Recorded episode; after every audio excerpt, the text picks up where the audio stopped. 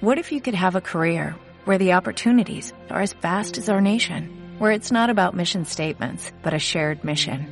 At U.S. Customs and Border Protection, we go beyond to protect more than borders, from ship to shore, air to ground, cities to local communities. CBP agents and officers are keeping people safe.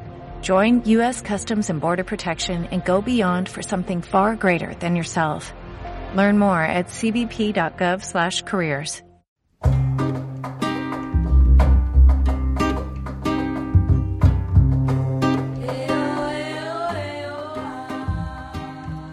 Buenos días, buenas tardes, buenas noches, economistas. Economía al Portador es el podcast mensual del Colegio Profesional de Economistas de Almería, con el que queremos fomentar un nuevo canal de comunicación con la sociedad.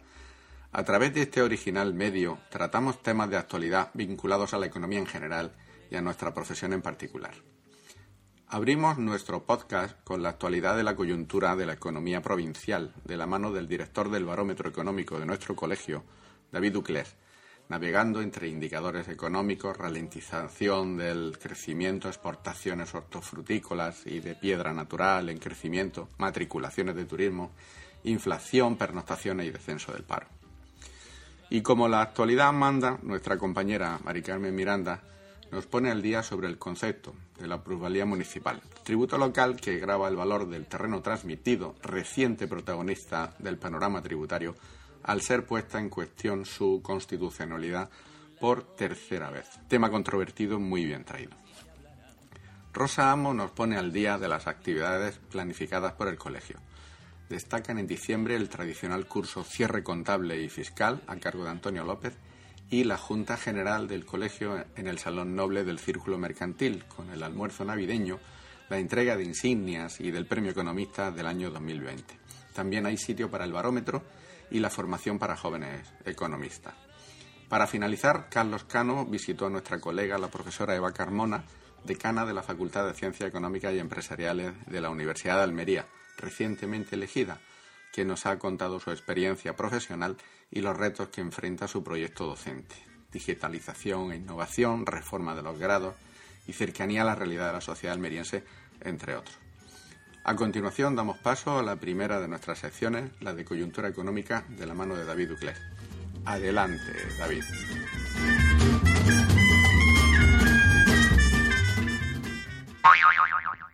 Con los indicadores disponibles a 2 de diciembre, nuestro indicador sintético pierde algo de fuelle, señalando una ralentización en la velocidad del crecimiento de la provincia en el último tercio del ejercicio. Por otro lado, las exportaciones hortofrutícolas están en el terreno de la moderación, con un crecimiento del 3,7% en valor entre enero y septiembre y un 4,8% en volumen, es decir, con un precio medio unitario por kilo menor que en el año 2020. Otro indicador que incluso se retrae un poco más es el de las matriculaciones de turismos, que ahora cae un 3,8% hasta octubre, posiblemente motivado, como ya dijimos en, el anterior podcast, por las dificultades de las marcas para completar las necesidades de fabricación en sus líneas de producción. En el capítulo de los datos no muy buenos hay que añadir el de la inflación, que alcanzaba en octubre el 4,8%, aunque eso sí, seis décimas menos que la inflación española. El resto de los datos de los que disponemos pues son francamente favorables, como por ejemplo las exportaciones de piedra natural o la compraventa de viviendas, ambos con tasas superiores al 40% en acumulado anual. Se están produciendo también una recuperación notable de la demanda hotelera que acabará el año con un número de pernoctaciones en torno al 60% de las registradas en 2019, pero un 95% por encima del año 2020. Desafortunadamente, el envite de las nuevas oleadas del virus podría poner en peligro eh, que se complete la recuperación este año, al desincentivar la demanda extranjera. Finalmente, en el mercado de trabajo continúa un mes más el descenso del paro registrado y el crecimiento de los afiliados a la seguridad social, coincidiendo con unos indicadores de inversión también expansivos que nos hacen ser medianamente optimistas con relación al futuro de la economía provincial. Pueden consultar nuestro informe de indicadores en la web del colegio www.economistasalmería.es. El concepto es el concepto. La plusvalía municipal es el nombre con el que se conoce el impuesto sobre el incremento del valor de los terrenos de naturaleza urbana. Este es un tributo local y directo que grava el incremento de valor que experimentan dichos terrenos y que se pone de manifiesto como consecuencia de una transmisión de la propiedad de los mismos, ya sea en virtud de un título de transmisión como puede ser el de compraventa, herencia o donación, o bien por la constitución o transmisión del derecho real de goce o limitativo de dominio de los citados terrenos.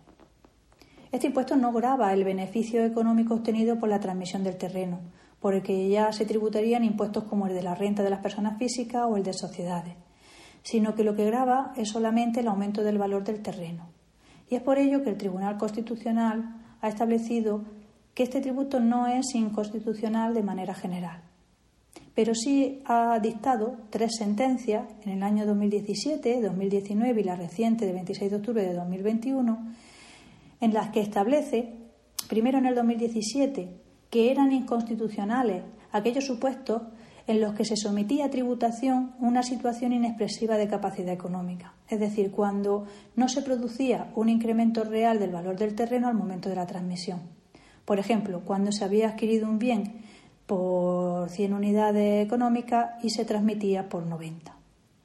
En el año 2019 incrementa estos supuestos de inconstitucionalidad al incluir como inconstitucionales aquellos en los que las cuotas a satisfacer por el impuesto fuesen superiores al incremento patrimonial realmente obtenido por el contribuyente. Por ejemplo, cuando se había adquirido un bien por 100 unidades económicas, se transmitía por 105 unidades económicas, es decir, el incremento patrimonial había sido de 5, y entonces en aquellos casos en los que las cuotas a satisfacer fuesen superiores a esas 5 unidades económicas se declaraba inconstitucional. En la reciente sentencia ya de 26 de octubre de 2021, lo que viene a hacer el Tribunal Constitucional es declarar directamente inconstitucionales y nulos los artículos por los que se fijaban el método de cálculo objetivo de la base imponible del impuesto, señalando que el mantenimiento del sistema objetivo y obligatorio que se empleaba para la determinación de la base imponible era ajeno a la realidad del mercado inmobiliario y de la crisis económica y que por tanto quedaba al margen de la capacidad económica grabada por el impuesto y demostrada por el contribuyente, vulnerando así el principio de capacidad económica como criterio de imposición y contrario, por tanto, a nuestro artículo de la Constitución española, el 31.1. Con esta sentencia se quedaban sin contenido los artículos que fijaban el método de cálculo de la base imponible y se producía con ello un vacío normativo para la determinación de la base imponible que impedía que se pudiera liquidar, comprobar, recaudar o revisar este tributo y que por tanto pudiera ser exigible por los ayuntamientos. Esto ha sido subsanado en tan solo 13 días, con la aprobación del Real Decreto Ley 26-2021 de 8 de noviembre, por el que se establece que en un plazo de seis meses los ayuntamientos tendrían que modificar sus ordenanzas fiscales para dar cumplimiento a estas tres sentencias del Tribunal Constitucional, que establecen la no sujeción del impuesto en los casos en los que se constate a instancia del interesado que no se ha producido un incremento de valor. Se modifican también la determinación de la base imponible, reconociendo la posibilidad de que los ayuntamientos corrijan a la baja los valores catastrales del suelo en función de su grado de actualización y sustituyéndose los anteriores porcentajes anuales aplicables sobre el valor del terreno por unos coeficientes máximos establecidos en función del número de años transcurridos desde la adquisición que van desde un 0,14% en, periodos inferiores o iguales a un año, y aquí hay una novedad, dado que anteriormente no se liquidaba el impuesto en periodos inferiores a un año, pero considera la norma que esas posesiones de menos de un año eran las de carácter más especulativo y debían quedar, por tanto, grabadas.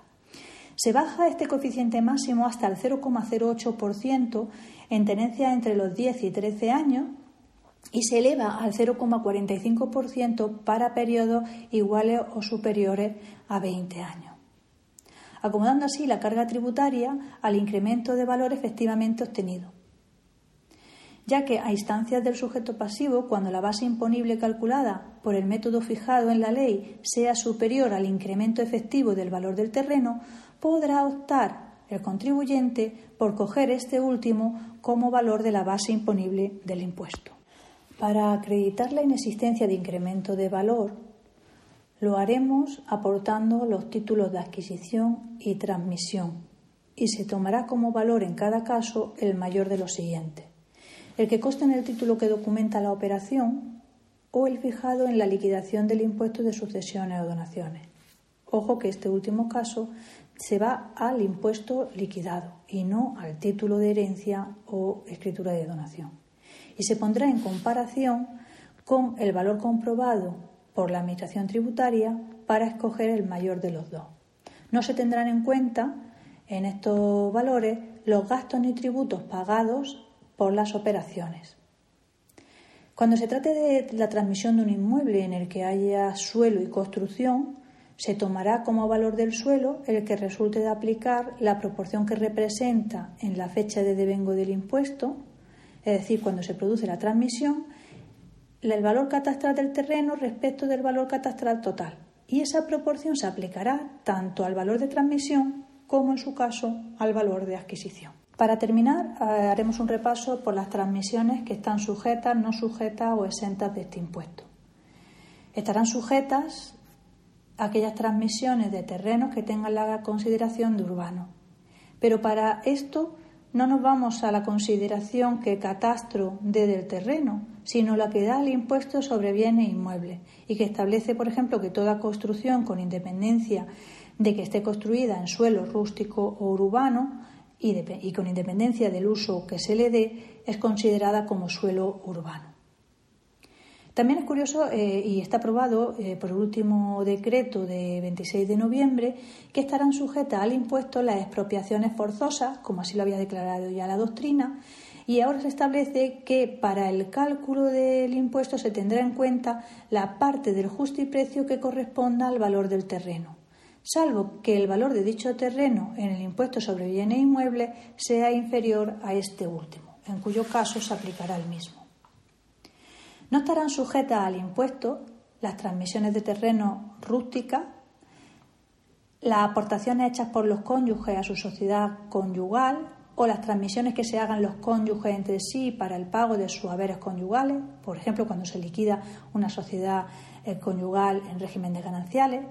Y tampoco estarán sujetas las transmisiones de inmuebles entre cónyuges o en favor de su hijo en los casos de cumplimiento de sentencias de nulidad, separación o divorcio matrimonial y en este caso da igual cuál fuese el régimen matrimonial. Tampoco estarán sujetas las aportaciones o transmisiones efectuadas a una sociedad de gestión de activos procedentes de la reestructuración bancaria.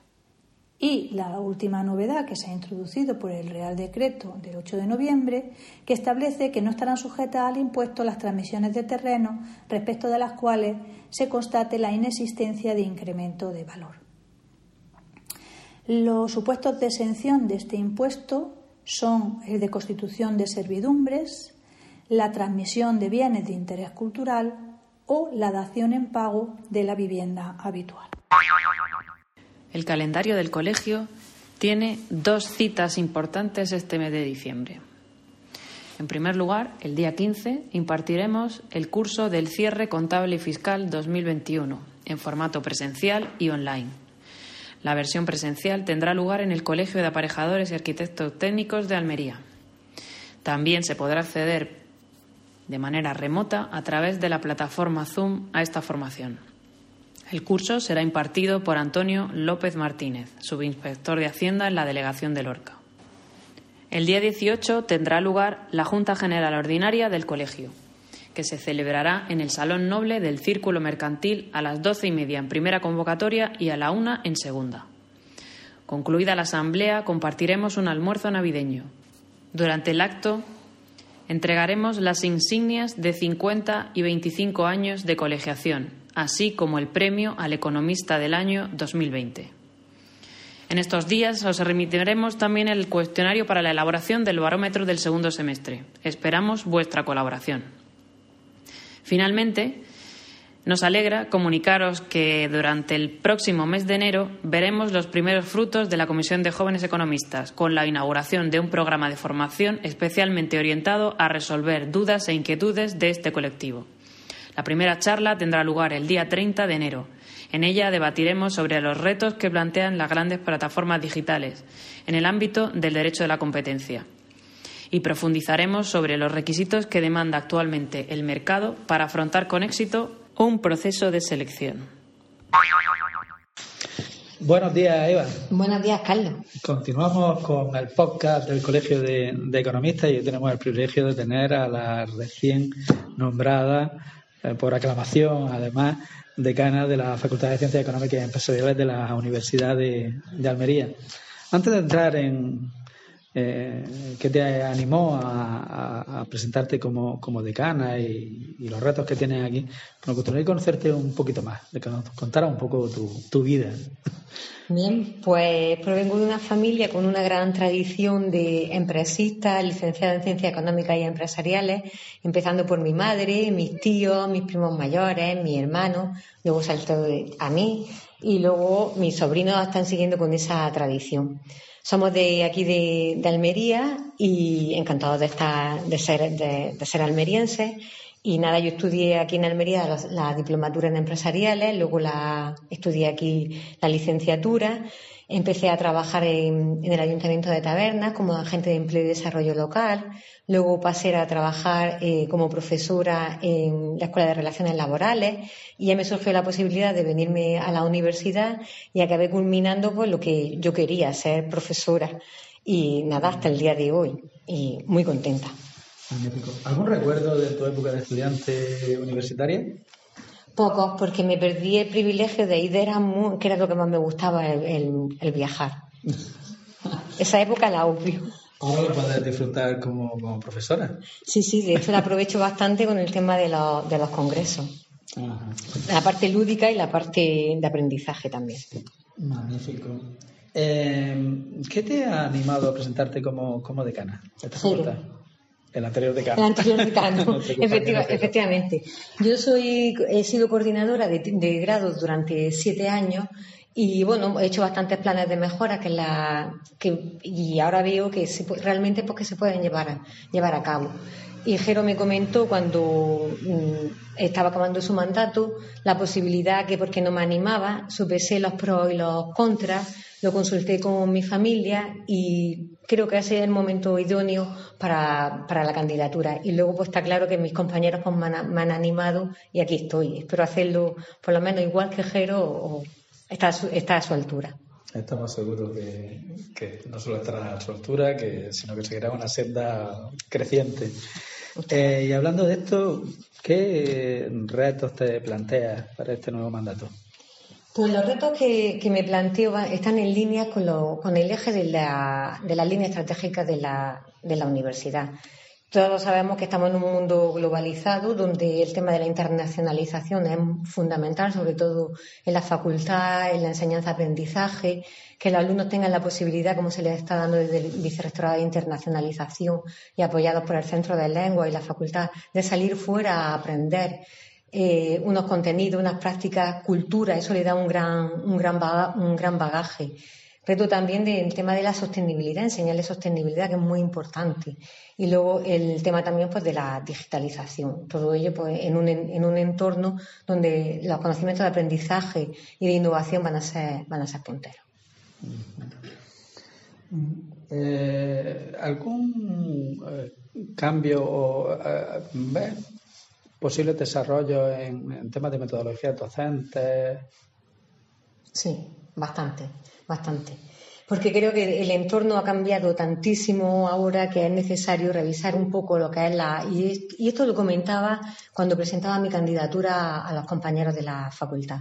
El entorno ha cambiado y se está haciendo digital en cuestiones como veía el otro día eh, en una visita de empresas que tuve ocasión de realizar la recogida de que, me impactó, la recogida de, de ABA se va a mecanizar. Entonces, desde un punto de vista donde hemos pasado de la artesanal a lo que es la mecanización, mm, todo está pasando por un, por un cambio y mucho más el tema de la, de las empresas, el tema de la digitalización. Entonces, considero necesario el que se haga una revisión al mapa estratégico de las titulaciones que oferta la, la facultad y adaptarlo a ese nuevo entorno donde nuestros estudiantes sean mucho más competitivos. Entonces, una reforma en logrado una forma a largo, a largo plazo, por los plazos que eso conlleva, pero ir poco a poco introduciéndolo, pues creo que se está haciendo cada vez más necesario. También desde, el ámbito empresarial, de vez en cuando tachan a, la universidad que un poco mira para, adentro y cada vez se hace más alusión y también desde dentro a, esa necesidad de, transferencia de conocimiento o de intercambio incluso de conocimiento entre universidad y, y empresa. ¿Crees que desde la universidad se puede potenciar de alguna forma este ámbito? Sí, yo creo que no, no, soy no opino exactamente lo mismo que, la gente que lo está diciendo cuando desde tanto desde el punto de vista de la facultad como desde el punto de vista del vicerrectorado eh, se está fomentando las charlas, el llevar tanto a los alumnos a, a la empresa como que los empresarios vengan aquí. Entonces está siendo bastante positivo. A nivel también de la universidad se está incentivando los cursos YAM, eh, donde eh, vienen los empresarios, hay unos cursos mm, con unas competencias mucho más transversales y donde los empresarios se están dando cuenta del potencial que tienen nuestros alumnos y de los competitivos que estamos siendo. Y de hecho, en uno de los cursos que, por oída, que, se están dando, cuando acaba el curso, mm, dicen, dame el currículum y los nombres de este número de alumnos y se están contratando. Luego la universidad tiene un programa de formativo muy bueno, muy bueno y, muy, bastante competitivo. Y ahora en la colaboración de, la facultad y el colegio, que la verdad es que llevamos ya también una trayectoria dilatada con varias acciones. Eh, ¿Cuál crees que son las que más te gustan o las que tú consideras más interesantes? Y si tienes alguna, alguna idea de, potenciar alguna nueva línea o, alguna de las existentes. Sí, pues yo pienso que es continuar con el desarrollo de actividades de transferencia de conocimiento. Y, con esto volvemos a la pregunta anterior y actividades de divulgación abierta a la, a la sociedad, promover actividades de interacción con empresarios y otros profesionales de la economía y empresa. Con esto también, lo que he comentado anteriormente, trasladamos la universidad a, a la sociedad y la sociedad viene y la empresa vienen a, la universidad. Eh, la realización de foros de debate sobre competencias y habilidades que requieren nuestros nuestros estudiantes en definitiva, pues que enseñe eh, esos empresarios que enseñen gestión a, nuestros estudiantes en el aula, que en definitiva es lo que la facultad está enseñando a gestionar. Muy bien, muchísimas gracias, Eva. No sé si quieres indicar algo más o incorporar algo más. No, nada, al contrario, que tenemos pendiente una visita, una quedada con Ana Moreno, la decana de la, del Colegio de Economistas, a la que agradezco y a vosotros también la invitación del, del otro día a la entrega de, de, premios. Me encantó mucho, ya sabía lo que hacía y por, tu conocimiento y me encantó mucho lo que hacéis y que nada, que a ver si surgen nuevos proyectos y los llevamos a cabo. Muchas gracias. De nada. Hasta aquí el Economía al Portador de diciembre. Escríbenos tus impresiones a través de las redes sociales del colegio en Facebook, Instagram o LinkedIn. Y si te ha gustado, no olvides compartir este contenido. Nuestra web es www economistasalmería.es. En este programa han participado Francisco Sierra, Mari Carmen Miranda, David Uclés, Rosa Amo y Carlos Cano. La música ha corrido a cargo de la Milonga Flamenca y su preciosa versión de Dos Gardenias. Podéis escucharlos en Spotify, Apple Music o en vuestra plataforma favorita. El indicativo del podcast es obra de Cariz Estudio, Laboratorio de Comunicación www.cariz.es. De un beso, de esos besos que te di y que jamás encontrarás en el calor de otro querer